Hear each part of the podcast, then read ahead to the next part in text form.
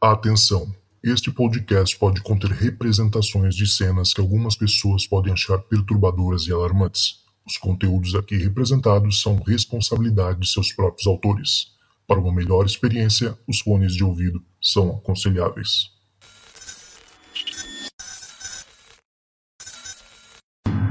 Fala pessoal, tá começando mais um Relatos do Além. Eu sou o Cristiano Zoucas e hoje eu tenho a honra de trazer aqui, fazer jus ao nome desse podcast, nos conectando literalmente com o além, né, para poder conversar com aqueles que já passaram pro outro lado do véu da realidade, né? E para me ajudar nessa empreitada, eu estou com a companhia de Sônia Rinaldi, que é a presidente do IPAT, que é o Instituto de Pesquisas Avançadas em Transcomunicação Instrumental e a maior especialista nesse assunto, né, com mais de 30 anos de experiência em TCI. Muito bem bem-vindo, Sônia. Tudo bem? É, tudo bom, Cristiano. Muito obrigada pela oportunidade. E vamos lá, estou aqui à disposição. Opa, legal. Ô, Sônia, eu sei que você já respondeu essa pergunta pelo menos aí umas mil vezes na sua carreira, ao longo desses 30 anos. Mas para quem não conhece, tá ouvindo pela primeira vez a gente aqui e não conhece o TCI, o que, que é a transcomunicação instrumental? Então, é, a gente chama de transcomunicação instrumental a comunicação com o, entre o nosso lado, né, o nosso lado do plano físico e o plano espiritual espiritual, entre outros planos dimensionais fora ou dos falecidos, desde que essa comunicação seja feita através de aparelhagem. Ou seja, hoje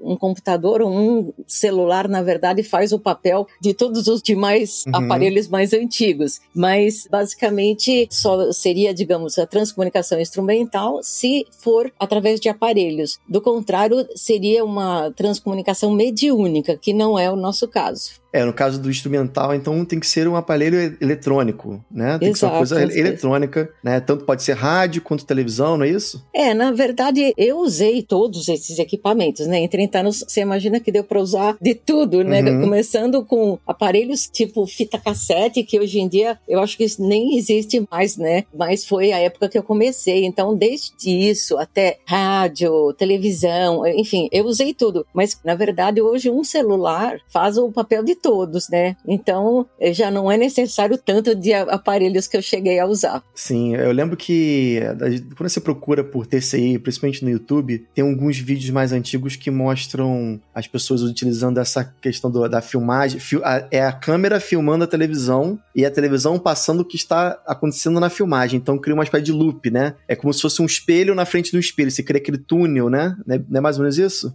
É, essa foi a técnica que o pioneiro Klaus Schreiber, um alemão, ele foi o primeiro que começou a gravar imagens do outro lado e, obviamente, que ele usou os recursos que ele dispunha e que, digamos, eram típicos da época, né? Tipo, como uhum. usar a televisão em chuvisco e a câmera diante da, da televisão que fazia justamente esse looping que você se referiu. Mas isso, por exemplo, eu particularmente, na verdade, nem cheguei a usar esse tipo de técnica, já fui uhum. direto para coisas mais, mais recentes, né? E hoje hum. mais ainda, né? Não uso nada de televisão, mas já usei bastante, né? Agora não uso mais. É, como é que é o seu processo? Eu vi que envolve uma espécie de névoa. Como é que é isso?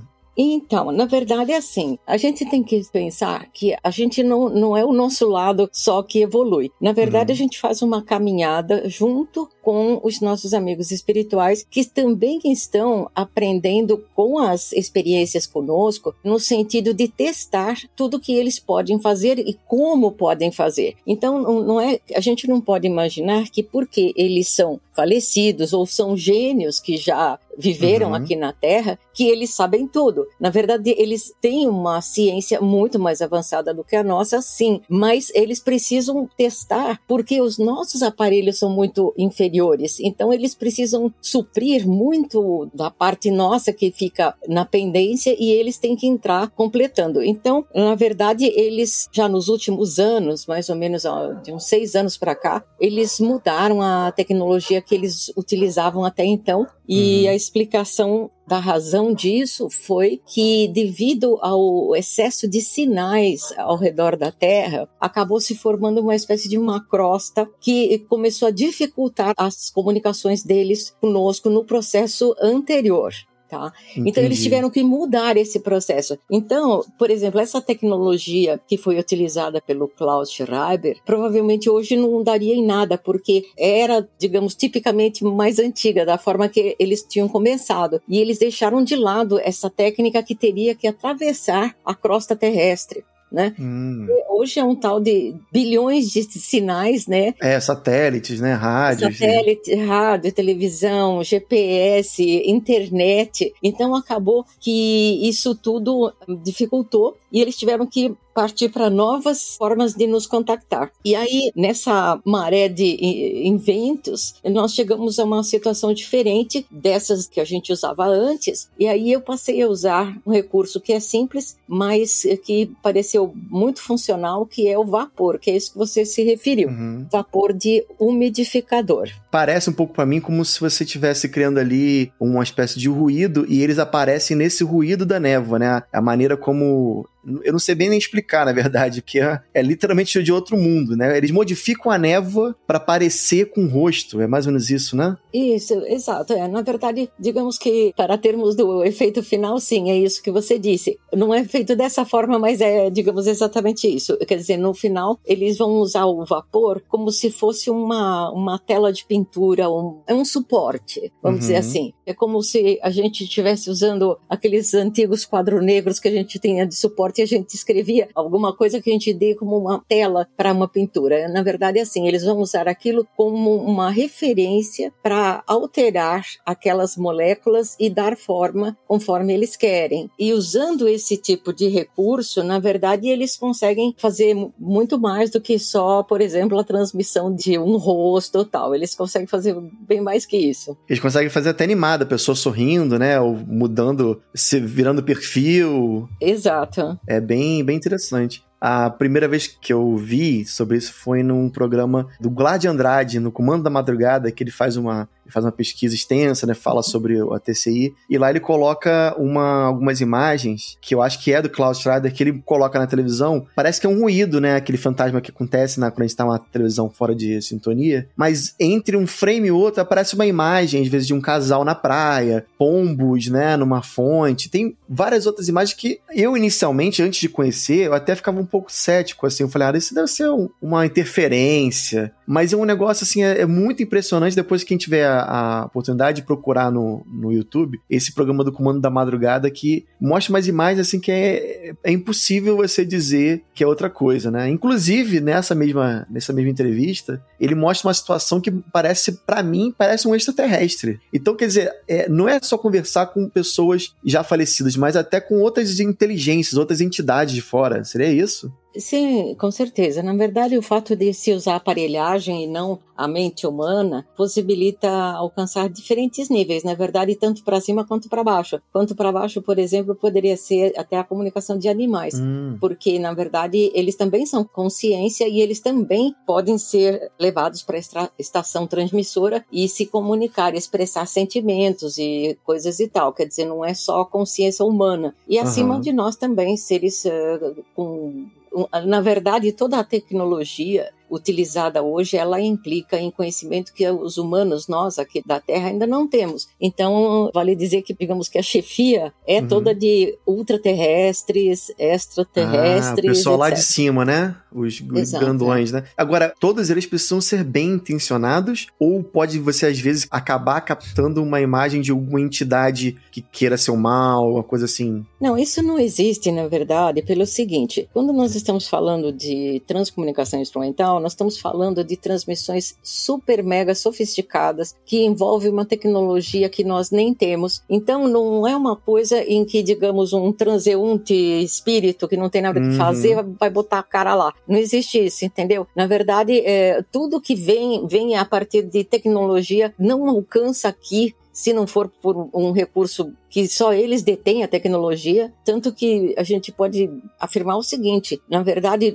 até hoje, apesar de já terem se passado mais de 120 anos desde que uma primeira pessoa, né, que no caso foi o Thomas Edison, pensou na possibilidade da comunicação com os mortos, mesmo tendo se passado 120 anos, nós ainda somos meros receptores. Nós não fazemos nada, nós não emitimos, não fazemos nada. A ligação é de lá para cá, não é daqui para lá. Né? Exato. Eles que nos contactam, eles que acessam, eles fazem tudo, digamos. A nossa grande tarefa é apertar o on para ligar, só isso. Praticamente ah, isso, entendeu? Então você falou bem que então eles seriam convidados a aparecer. Não é como você, você bem falou, não são qualquer transeunte. Então eles são levados a uma espécie de uma estação para poder fazer essa comunicação com vocês. Exatamente, quer dizer, é, é todo um, um, conjunto lá de gênios, inventores que trabalharam aqui na Terra, quando vivos, para o bem da humanidade e, e, eram dessa área de exatas, uhum. hoje contribuem lá, né, é, digamos, na parte de falecidos, mas como eu disse, provavelmente a chefia nem é de falecidos, mas eles também têm bastante a aprender, né, então os humanos que estão estão lá. Tudo vem absolutamente pronto de lá. Não, não conta conosco para quase para nada. Entendi. E, e, eu ouvi falar de uma, um nome que parece ser muito recorrente dentro do TCI, que foi o Konstantin Raudiv. Qual é a importância dele para o TCI? Bom, para mim é vital, porque ele é o meu principal comunicante, né? Na verdade, o Dr. Raudiv, ele foi um pioneiro quando vivia aqui na Terra. Ele nasceu na Letônia, mas eh, viveu grande parte da vida dele na, na Alemanha. Ele falava várias línguas e tal. E ele se interessou, isso nos anos 60, mais ou menos, ele se interessou, né, descobriu, a, digamos, a transcomunicação que no tempo dele ainda eram feitos com os gravadores enormes, né, com rolo, umas coisas que obviamente só existiria hoje em dia em, em museu, né? Uhum. Mas foi a, o tempo que ele pegou. E ele se interessou, se fascinou e tanto que escreveu um livro que não existe em português, existe em inglês e alemão, no qual ele inclui, inclusive, até uma fita cassete, tinha-se um encaixezinho de isopor pra, e uma fita cassete no livro, né,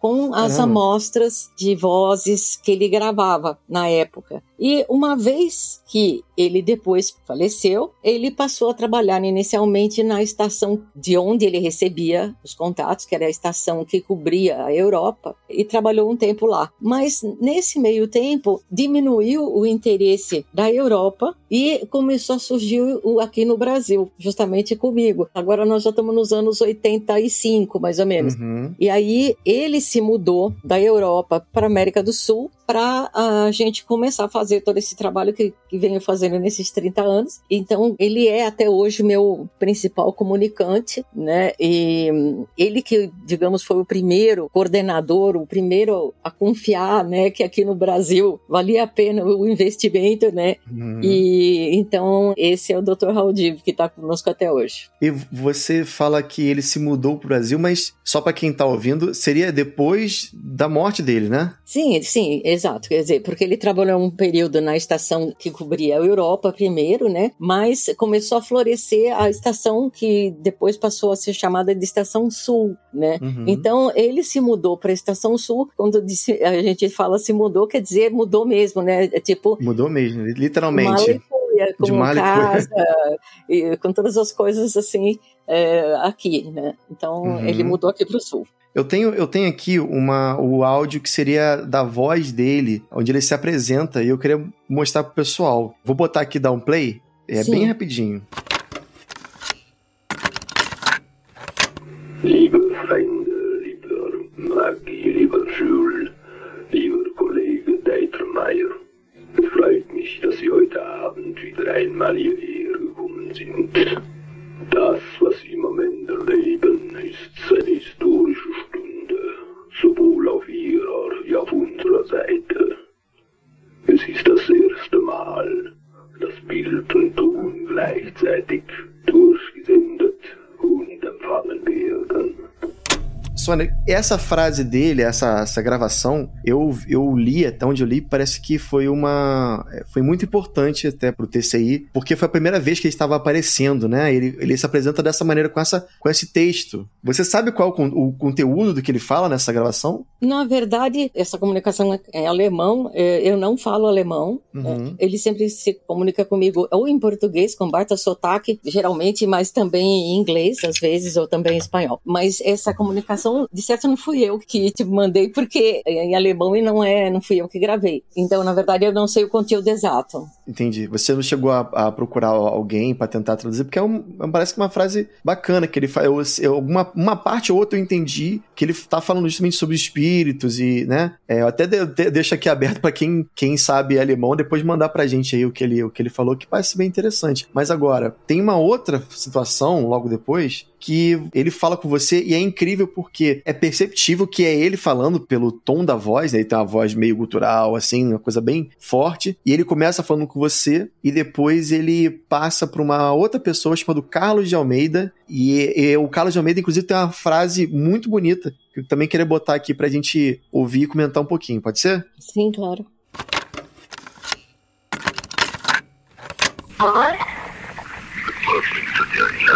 Good morning, Mr. Hodges. This is Constantine Nautilus speaking. How are you, dear Sonia? Uh, I'm very well, Mr. Hodges, and very glad.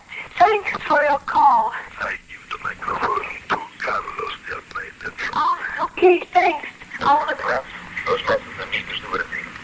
Cara amiga Sônia Menor, este é o segundo contacto, contacto que nós enviamos ao DPI da parte da estação do Rio do Centro. Nós vos agradecemos muito pelos vossos esforços de 26 de fevereiro. Nós escutamos, mas não podemos ainda responder-vos. O tempo não é uma linha, mas sim um círculo. O horizonte mais longe de vocês não acaba no mundo, mas entra num universo sagrado. Certos detalhes são visíveis, mas o mais importante ficam invisíveis para vocês. O mundo, tal como vocês o veem, é um prolongamento do que nós temos aqui e tudo forma juntos o universo. Estação Rio do Tempo, Carlos de Almeida e o Padre Landel de Moura, mandem um grande abraço a todos.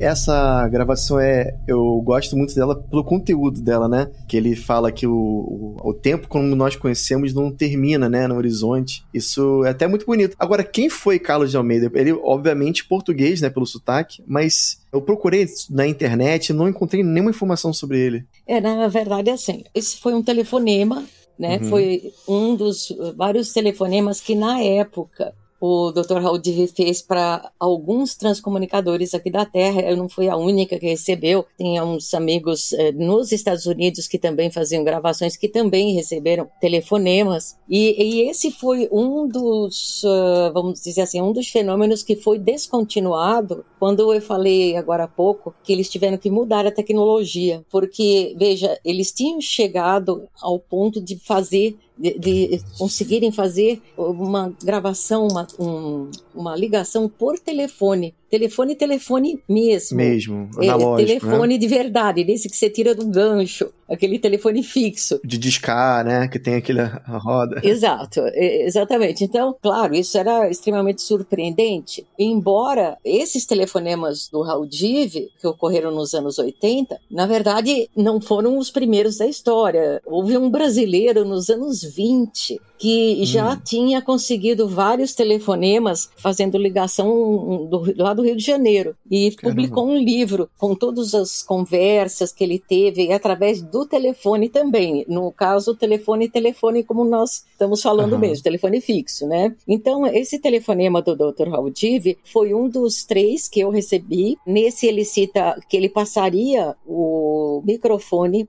para o Carlos de Almeida, que seria, obviamente, um outro participante lá da estação, no uhum. caso, uhum. ainda estação da Europa. Essa estação da qual ele estava falando. Rio do Tempo, né? É a Rio do Tempo, não é a mesma que se comunica conosco hoje, né? Que, como eu falei, é a Estação Sul. E ela foi uma estação nova criada depois que já existia essa estação central lá da, e a Rio do Tempo, lá na Europa. A Rio do Tempo seria a principal, então? Não, eu diria que não, não, absolutamente não seria a principal. Ela é uma das muitas, hum. muitas estações transmissoras que existem de lá, de lá para cá. Eu, particularmente, estou em contato com quatro delas, né? Uhum. Mas existem muitas outras que eu não tenho acesso e que também não me acessam, né? São estações que ainda, muitas ainda vão entrar em atividade, vão ainda se tornar públicas, né? Sim. Isso sempre vai depender do interesse do lado de cá. Então, em algumas regiões em que ainda não existe, digamos, um interesse que justifique eles se eles aparecerem, então é, eles vão trabalhando,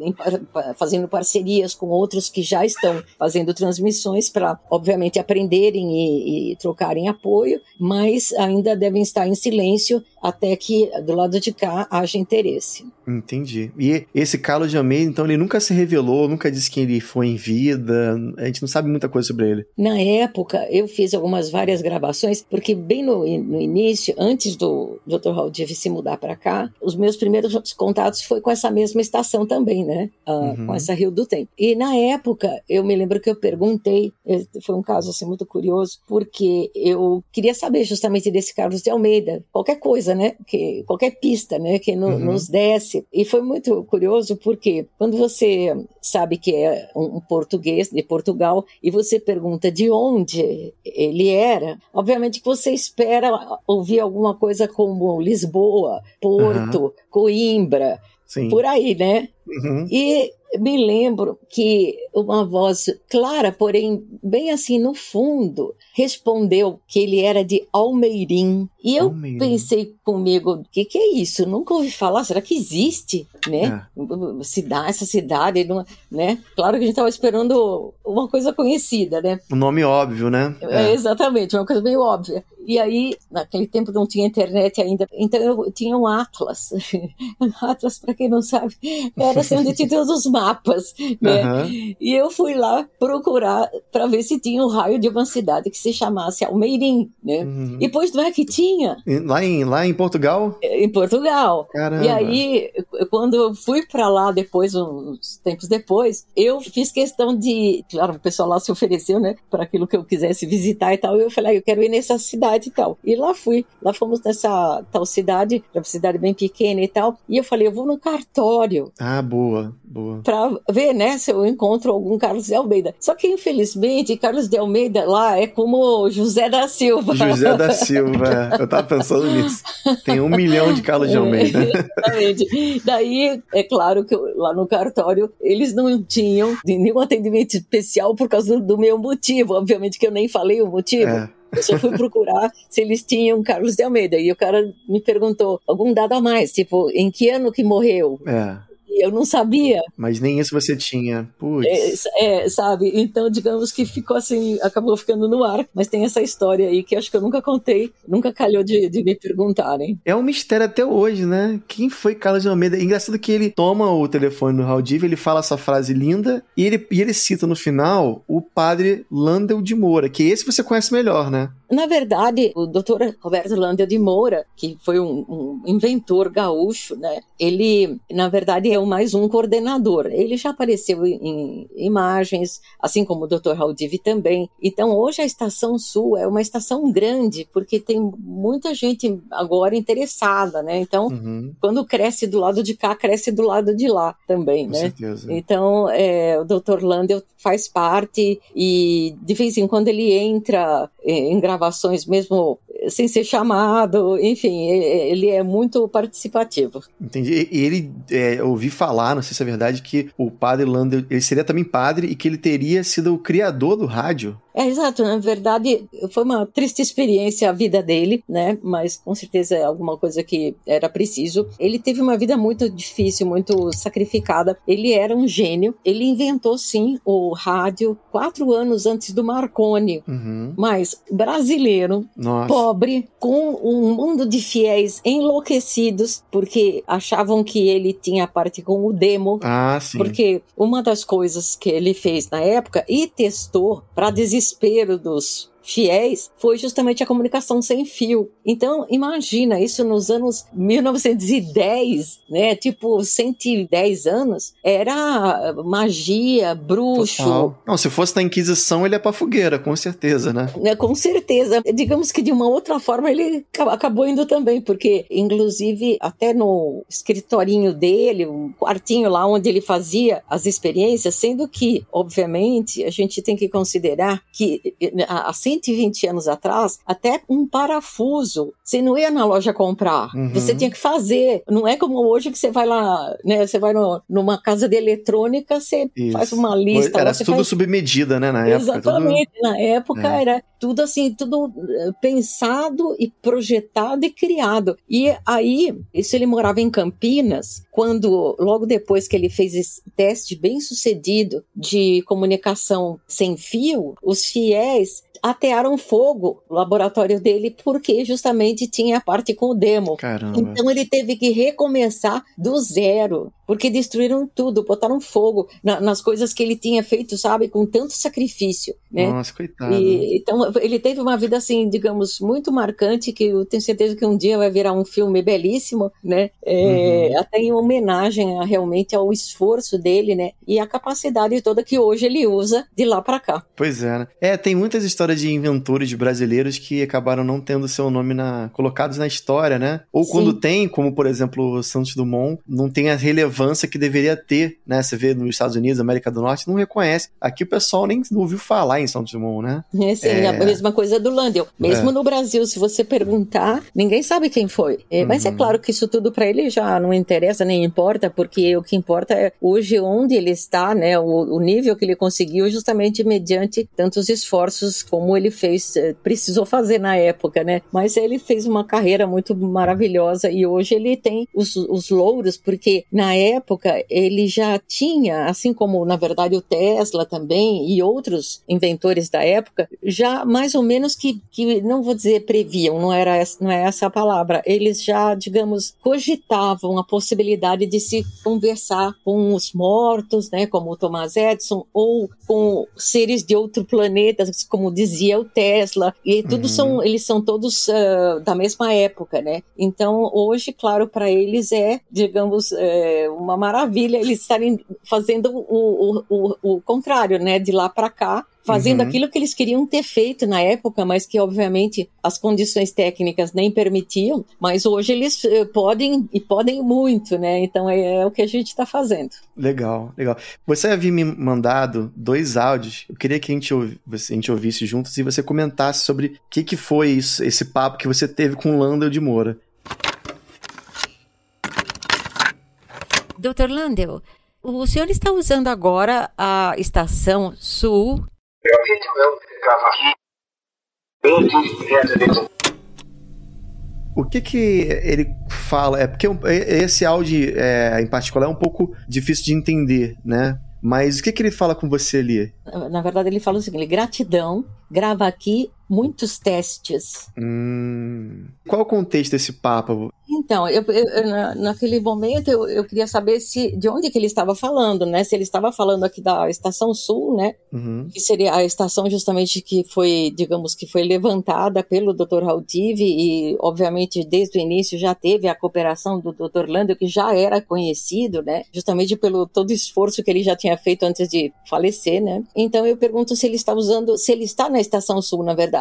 E ele diz gratidão, grava. Eu, eu na verdade, eu tenho a impressão que ele fala grava aí muitos testes. E de fato, eu imagino que a vida desses inventores hoje lá na estação seja fazer os testes conosco, uhum. tanto de imagem como de vozes né? Deve ter setores que cuidam de uma coisa, de outra, é, enfim, é, o negócio Sim. deve ser assim bem bacana.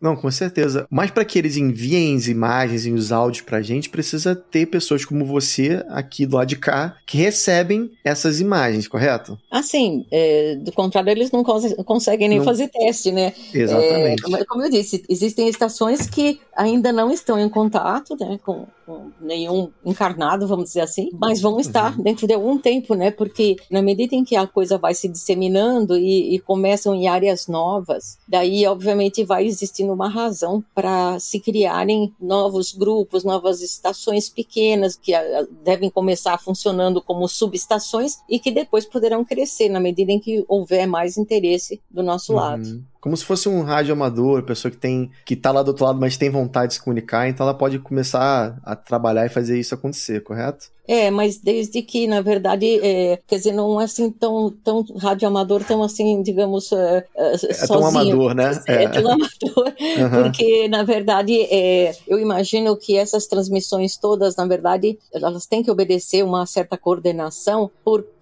senão ia virar a casa da Maria Joana, né? E Com aí certeza. existiria o, o, perigo de interferências e, emissoras, digamos, eh, meio que atropelarem alguma coisa. Então, por enquanto, Portanto, eu imagino que elas tenham uma, uma coordenação para evitar, inclusive, porque, obviamente, isso, a gente tem sempre que lembrar que o, o, interesse na comunicação conosco aqui na Terra é, não é só dos, dos espíritos bonzinhos, né? Sim. Na verdade, por exemplo, se você pensar em fins militares, isso seria um trunfo poderoso. Então, uhum. é óbvio que isso aí tem que ter uma coordenação do outro lado para que isso não descambe, né? Entendi. É. E, e, você, como é que é hoje em dia a comunidade das pessoas que trabalham com transcomunicação? Porque, como eu estava falando, precisa ter alguém desse lado de cá para atender. E eu sei que você no Brasil é uma referência, mas existem muitas outras pessoas que também fazem isso no mundo hoje em dia, são pouquíssimas. Olha, eu diria é, que no mundo ainda são na base de pouquíssimas, se você comparar em, em termos de, de, da população.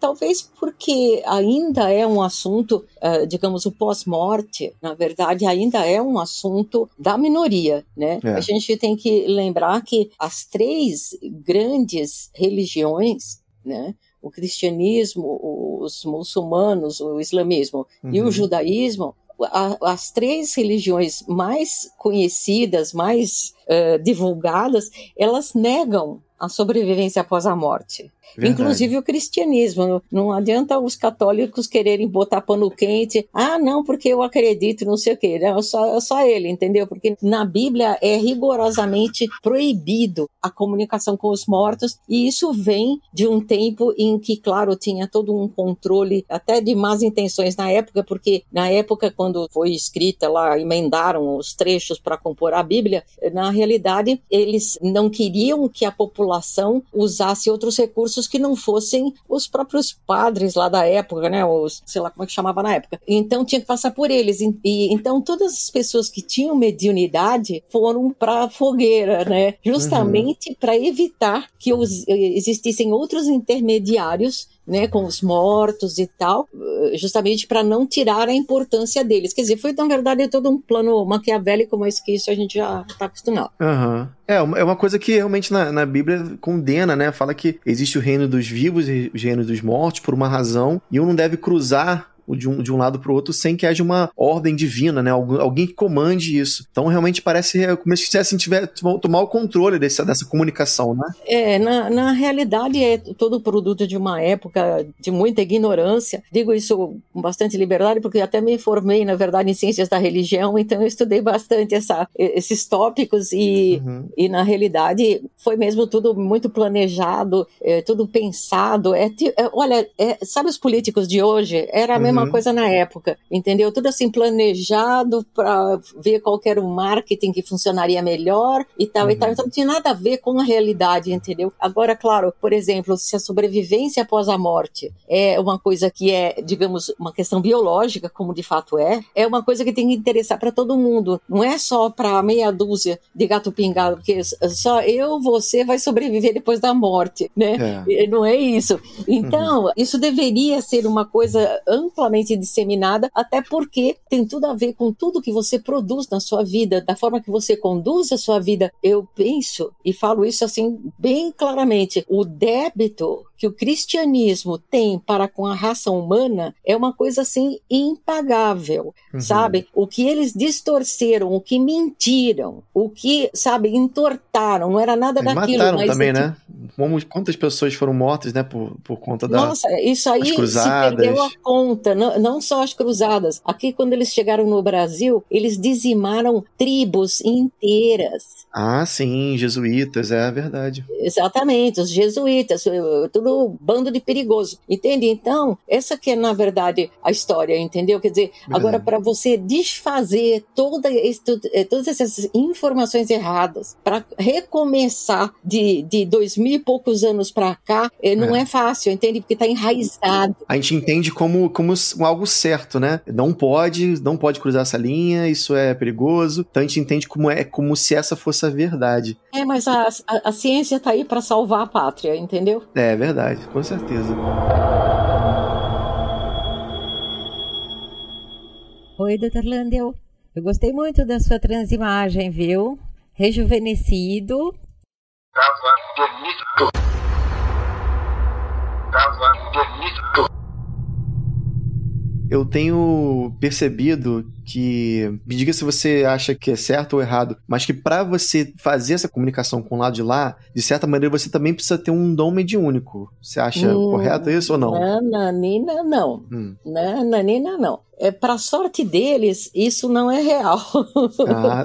eles, eles estariam bem perdidos se eles uhum. estivessem nas nossas mãos. Como eu te disse, nós somos meros receptores, não entramos com nada a não ser com umas, uns aparelhos bem dos michurucos, uhum. né? É, toda a tecnologia que, a, que atravessa a dimensão é deles e por muitos anos, com toda certeza, nada vai sair daqui para lá, vai sempre vir de lá para cá. Ah. E não precisam de nós, menos ainda de mediunidade, entendeu? Eles nunca estariam nas nossas mãos. É, é a, a, toda a transmissão é técnica e, e, tem o objetivo real de isso poder ser usado no futuro para toda e qualquer pessoa que, obviamente, tiver a decência suficiente que, que eles eh, decidam dessa forma. Uhum. Então, não vai ser preciso que a pessoa pessoa seja possuidora de algum dom específico, uhum. de alguma propriedade específica. Não, não precisa de mediunidade nenhuma. A comunicação é técnica, entendeu? Ela poderá chegar a qualquer pessoa desde que eles queiram. Desde que eles queiram. Então eu, Cristiano, posso me aparelhar todo aqui em casa, posso criar todos os tipos de, é, de, de ambiente propício para receber essa, essa mensagem da parte deles e ainda assim talvez não aconteça nada comigo. Não, não, vai, não vou ouvir nada porque são eles que decidem se eles mandam para mim ou não. É isso? Na verdade, digamos que tecnicamente isso que você disse é real. No entanto, na medida em que você estava indo comprar seus equipamentos, você estava com muito, muito, muito desejo de uhum. se comunicar, se você estava pensando que você poderia ser útil, tudo isso, na verdade, fez uma conexão mental com eles a partir da, do seu interesse. Então a, a coisa muda. Então, hum. quando eu digo é hum. técnica, é técnica, sim, de, desde que eles queiram. No entanto, eles têm interesse em pessoas que sejam sérias, honestas, que vão fazer isso para o bem, entende? Uhum. Então, tem essa ressalva disso que você disse. Na verdade, digamos que tecnicamente é como você disse, no entanto, tem todo o, um interesse para eles encontrar pessoas que vá estar a serviço deles. É muito mais difícil do que encontrar uma pessoa que tem um baita de um equipamento. E Entendi. o baita baita do equipamento não resolve nada, entende? Mas o interesse resolve sim, entende? Então tem esse, esse detalhe aí com relação a isso que você disse. Ah, legal, legal. Eu, eu até justamente tava, ia perguntar sobre isso, se as pessoas podem, podem fazer isso, mas ao mesmo tempo eu sinto que é quase como se chegasse uma ficha de cadastro lá para eles e falasse: ah, o Cristiano tá afim de se comunicar com a gente, né? Vamos, vamos falar com ele ou não vamos, né, gente? A gente faz uma reunião lá, uma coisa assim, né? Não, na verdade, não, é, seria um pouco meio simples se fosse dessa forma. É, eu acho que, na verdade, eles vão avaliar a sua persistência, a sua perseverança, a sua boa vontade. Ah. Porque se daí vai ter um jogo de futebol e você vai falar assim: ah, hoje eu ia gravar, mas ah, sabe, hoje tem jogo, hoje não dá. Uhum, entendeu? Uhum. Ah, hoje, ah, hoje, hoje tá chovendo, aí eu não tô afim. Entende? Então, o que acontece? Então, tudo isso entra na, na avaliação. Na medida em que Entendi. você tá, é, digamos, é, eu diria assim, que é um túnel que tem que ser cavado dos dois lados sabe? Não é só você que você vai falar assim, ah, eu tenho interesse, eles vão fazer minha ficha lá, eu cruzo o braço e fico esperando. Isso uhum. não vai funcionar, entendeu? Entendi. Agora, na medida em que você pega a pá e começa a cavar, aí eles também pegam a pá e começam a cavar, entendeu? Ah, entendi, legal, Legal, bacana. Eu tenho algumas perguntas aqui de alguns ouvintes lá do nosso grupo secreto, que é quase como se a nossa, a nossa estação sul, só que para nós ouvintes do Relatos do Além. E lá, o Gabriel, ele perguntou o seguinte: Atualmente tem surgido no YouTube, principalmente, muitos canais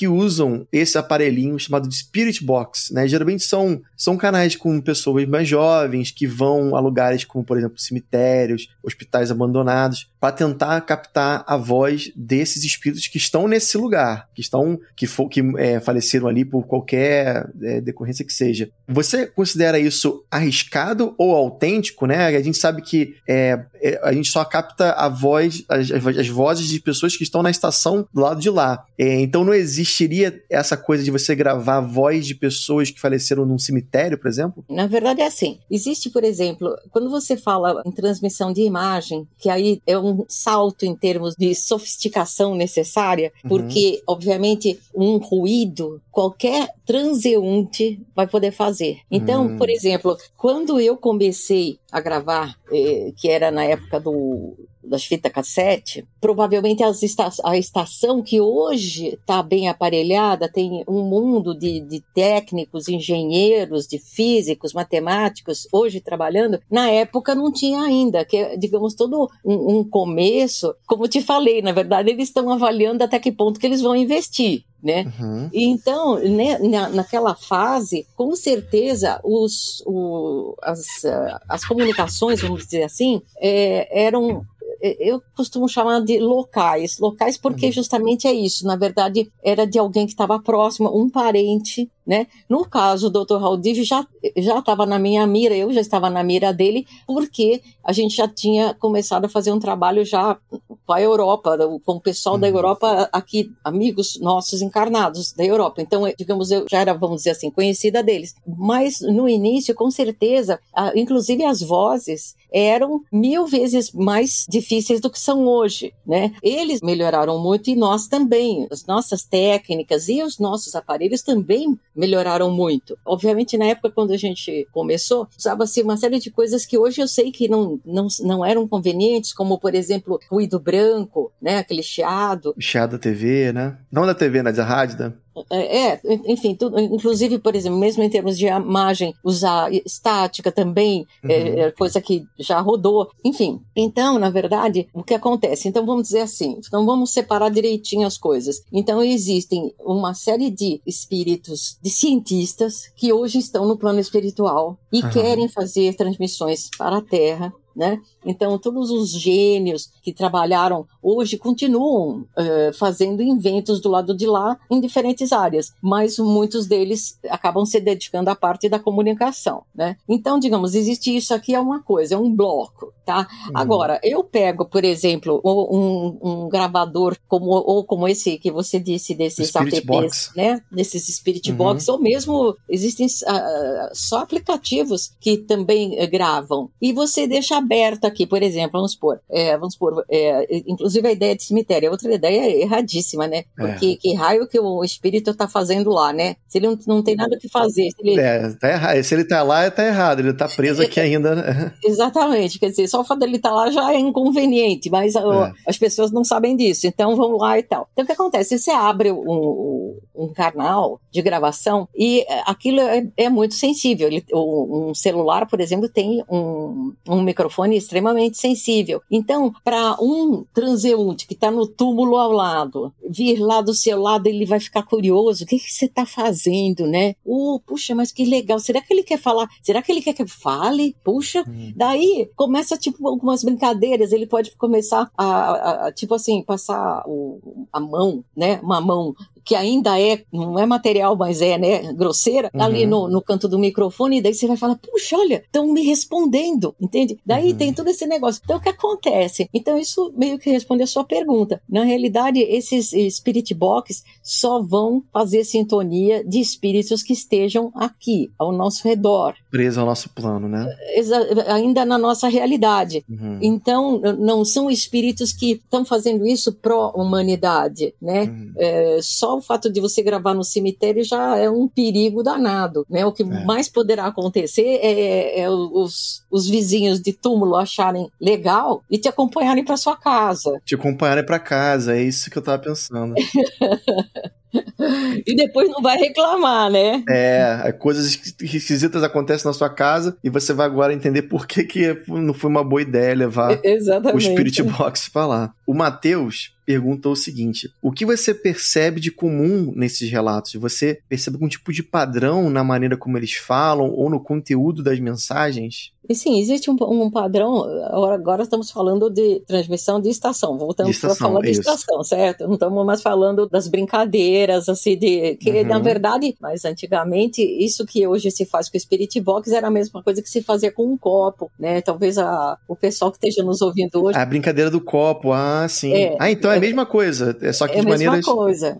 Hum, Exato. Só que para quem não conheceu, era o tipo da coisa assim, que você justamente punha um copo emborcado com a boca para baixo numa mesa, juntavam algumas pessoas, de preferência adolescentes, né? Eu fiz isso uma vez também e tipicamente deu tudo errado, porque realmente o copo andava, daí nós éramos acho que umas cinco pessoas, isso eu tinha tipo 16, 18 anos, uhum. eu não sabia nada menos nada, e depois não é que o raio do espírito não queria ir embora. Nossa, que agonia. Então a gente perguntava, vamos encerrar? Ele falava, ah, não. Não. Meu Jesus, foi, sabe? E aí a gente não sabia o que fazer, claro, né? Tudo, tudo tonto. E então, isso é uma possibilidade de coisa que acontece também lá com o Spirit Box, fora eh, que eles podem tirar isso para diversão, falarem coisas, da- informações diferentes, eh, erradas, eh, tipo assim, olha, você vai morrer daqui umas semanas, sabe? Essas Uhum. bobagens, entende? Que nenhum espírito que preste falaria, né? É verdade. Não, e só não é, é importante frisar que não é só porque a pessoa tá desencarnada que ela vai falar a verdade sempre, né? Ela pode mentir, pode inventar, né? não só mentir, inventar, como provavelmente nem saber na Nem realidade. saber. É, e- esses que estão aqui pela Terra ainda mal têm noção de que morreu. Quer Uhum. dizer, o que, que ele vai saber para uma orientação, para alguma ajuda, entende? Uhum. Quer dizer, ainda mais se você já se dispõe a, a dar um brinquedo, porque, digamos, para eles, é, isso, digamos, é um brinquedo. Então, você quer brincar, então a nossa conversa é outra, né? Sim. Você não está fazendo uma coisa séria, você tá, tá querendo brincar comigo, pera, então eu vou brincar e eu vou falar um monte de besteira, vou, vou falar um monte de mentira, né? Vou te assustar. E eles devem Uhum. Sim. achar assim, super divertido isso. né? Com certeza. O João também perguntou o seguinte: quais são as histórias que, que mais te emocionaram ou que você já presenciou dentro da TCI? Olha, é, lá pelas tantas, digamos, na medida em que o fenômeno vai acontecendo, vai praticamente que diariamente, é claro que surpreende a quem está recebendo, mas não, não surpreende tanto a mim, porque, digamos que já é uma rotina. Mas ainda hoje, muitas mães mudam de vida, se emocionam quando percebem que o filho ou a filha, na verdade, não morreu. Então, tem, assim, relatos muito, assim, emocionantes, inclusive eh, nos Estados Unidos fizeram um documentário sobre o meu trabalho, que inclusive foi aprovado pela Amazon e deve entrar para veiculação talvez daqui a um mês ou dois, ou seja, está quase que estourando aí que eles vão colocar esse documentário no ar. O Opa, documentário legal. se chama Rinaldi, apenas, né? Uhum. E tem o depoimento de muitas mães americanas, no caso, com quem eu fiz gravação, e que contam a experiência delas, de terem descoberto que o filho e a filha vivem, e tudo o, o quanto isso muda na vida de uma pessoa, né? Mas isso, digamos, meio que é uma coisa de, assim, no- do, do dia a dia, né? Faz parte. Pra você é comum, né? Pra É, você. já é comum. Uhum. Mas teve alguma coisa que te impressionou que você não esperava, alguma coisa assim? Não. Sempre foi tudo muito. Não, olha, na verdade, o fenômeno, para mim, ele é tão exuberante que, na verdade, é assim, eu fico meio aparvalhada de ver a parte técnica, a tecnologia que eles precisam para Uhum. que isso ocorra, principalmente na parte forte do nosso trabalho, que é justamente a parte de imagens, né? Sim. O fato deles conseguirem transferir arquivos, praticamente, é uma coisa assim que você fica pensando, meu Jesus, de onde saiu isso? Né? Uhum. É uma coisa assim muito exuberante. Então essa parte, digamos, me surpreende assim nesse sentido, não assim tipo, ai que surpresa, não, é assim tipo, puxa vida, sabe? Você pensa, meu Deus, que seres são esses? Por que, uhum. que eles fazem isso para ajudar a humanidade? A humanidade será que merece tudo isso que eles estão fazendo? Mas eu imagino que seja um plantio, né, que vai frutificar daqui a alguns anos, no momento certo, em que a humanidade estiver mais preparada, né, em é. que as religiões pararem de dar informações erradas. Sim Principalmente porque também a, a, a, morte ainda é um tabu pra, pra gente, né? É, exato, porque as religiões fizeram isso. Na verdade, você veja que mais no Oriente, onde a visão é diferente, onde a sobrevivência após a morte é mais aceita, uhum. né? mesmo ainda com algumas uh, pequenas distorções, mas, por exemplo, no budismo, tanto que eles têm a sorte de terem uma visão muito mais realista. Né? Uhum. Uh, o budismo não tem Deus, e isso pode surpreender uh, aos cristãos ou Islã, porque uhum. pode parecer um absurdo, né? mas não existe Deus dentro do budismo. É, é, é toda uma concepção concepção completamente diferente da e considerando que você segue a sua vida, né, nas, no, nas reencarnações, que é outro tabu, né, na verdade, e mas que, que faz total sentido. É, na verdade, a única coisa que, que faz sentido se você avaliar as vidas que as pessoas vivem aqui na Terra, né? Você vê pessoas que sofrem desde o nascimento uhum. e morrem aos 10 anos de idade, depois de passar 10 anos dentro de um hospital, e você é. tem as vidas de pessoas que vai para Disney todos os anos. Sim. Ou que fazem mal e vão morrer com 90 anos, né? Exatamente. é. Quer dizer, então, pera, tem alguma coisa errada nesse negócio, entende? Então aí é que entra a, a reencarnação como um tópico, né, de progresso. É. Então, tudo isso, na verdade, eu tenho esperança que no futuro isso vai ser assunto do primeiro grau né? Uhum, coisa que a gente vai aprendendo no colégio, né? Exatamente. Sabe, quando o seu avô falecer, é, você vai saber que, inclusive, não só você vai poder falar com ele, mas que o seu avô só mudou de casa. Sim. Né? É. Os meus avós, inclusive, todos já faleceram e às vezes eu tenho para mim que eles conversam comigo por sonho, né? Eles aparecem, uma vez ou outra aparece para me dar uma bronca, puxar a orelha, entendeu? Isso é, isso é, isso é bem real. É.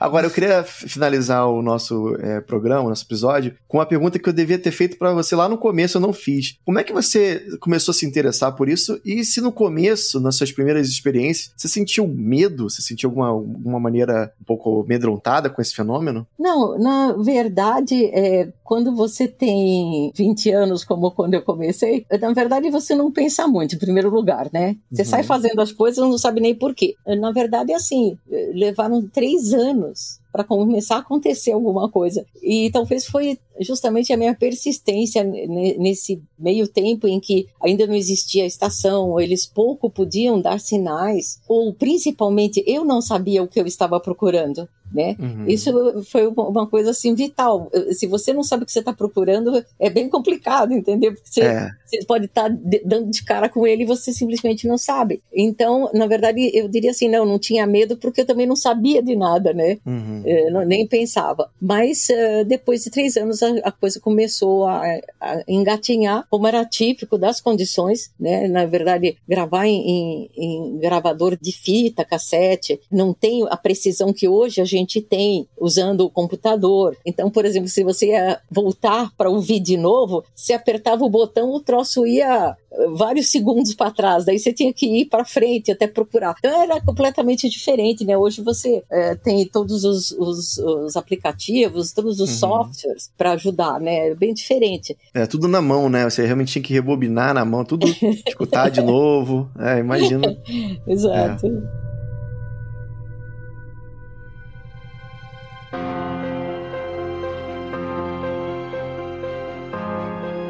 Ô, Sônia, pô, muito obrigado por, por ter participado aqui, respondido nossas perguntas. Foi uma honra, com certeza. Eu queria perguntar também para você como é que faz pro pessoal conhecer suas redes, saber mais sobre você, como é que a gente te encontra? Olha, na verdade, é assim, ou a gente trabalha para valer, como é o meu caso, que trabalho de domingo a domingo uhum. é, e produzo bastante. Eu acho que provavelmente sou a pessoa que mais produziu até hoje dentro desse campo. Não é assim, tipo um orgulho assim, não. Na verdade, eu estou fazendo o que eu tenho que fazer e só estou deixando, o, é como se fossem assim as pedrinhas no caminho, né, para depois uhum. o pessoal poder seguir e facilitar. Então, eu tenho pessoas que me ajudam em várias tarefas e uma delas é justamente cuidar das redes sociais, porque ou a gente grava e trabalha e produzo revistas, eu faço quase que uma revista por semana dos Caramba. casos. É, então, é uma coisa insana, porque cada revista tem mais de 50 páginas cheia de áudios e vozes e imagens e vídeos. Então, é um trabalho louco. Então, se você me perguntar quais são as minhas redes, eu não sei, mas é, uhum. é, tem quem cuide delas. Então, se a pessoa procurar Sônia Rinaldi, vai encontrar lá Instagram, é, vai, vai, vai, encontrar vídeo no YouTube, vai encontrar. É, mas isso tudo tem pessoas que cuidam para mim e sempre que é necessário. Aliás, né, você mesmo fez contato pelo Instagram, Foi. a Claudinha que te atendeu, Exatamente. e aí a gente está conversando. Então é assim que a coisa funciona. Então é só botar lá Sônia Rinaldi que vai encontrar um montão de coisa. Legal. Eu vi que eu percebi que você tem faz muito trabalho, principalmente na América do Norte, com mães, né? É, americanas, né? É, e, e se existir por um acaso alguém que queira te contatar para fazer esse tipo de trabalho, você também faria? Ou é você que busca? Como é que, como é que você faz? É uma cura, curadoria, assim, ou não? não, na verdade, assim, eu tenho, fora as redes sociais aqui no Brasil, né, Instagram, Facebook, YouTube, esses negócios, né, que como eu falei, são cuidados por amigas minhas, eh, daí eu tenho um Patreon, que também é uhum. cuidado por uma americana. Então, as pessoas com quem eu gravo, para quem eu faço as experiências, são desse Patreon. Ah, entende? Entendi. Então, as pessoas que estão no Patreon, que Os normalmente em 99% uhum. são uh, americanos, mas tem ingleses, australianos, é, mas é todo o pessoal de fora. Por isso que toda a minha produção, ela sai em inglês primeiro, uhum. depois ela é vertida para o português e para o espanhol. E aí a gente publica aqui no Brasil, vai lá para nossa lojinha, que é, é, sempre um pagamento simbólico, porque a gente não faz dinheiro com, com o que a gente produz aqui no Brasil. Então, é, assim, mas uh, as pessoas com quem a gente vai fazendo as experiências e vai aprendendo e dando oportunidade para o outro lado conhecer o que, que a gente pode, o que, que, que é possível, é, são todos do Patreon. Bacana, então bom saber. Então é isso. Obrigado novamente, Sônia. E a gente se esbarra por aí, seja aqui ou seja lá do outro lado. Com certeza. Eu espero que não seja do outro lado tão logo. Com certeza, vamos viver muito ainda. Tá bom? Obrigado. Foi um hein? prazer. Um beijo. Tchau, querido. Até mais. Obrigado, galera. Até a próxima. Até a próxima.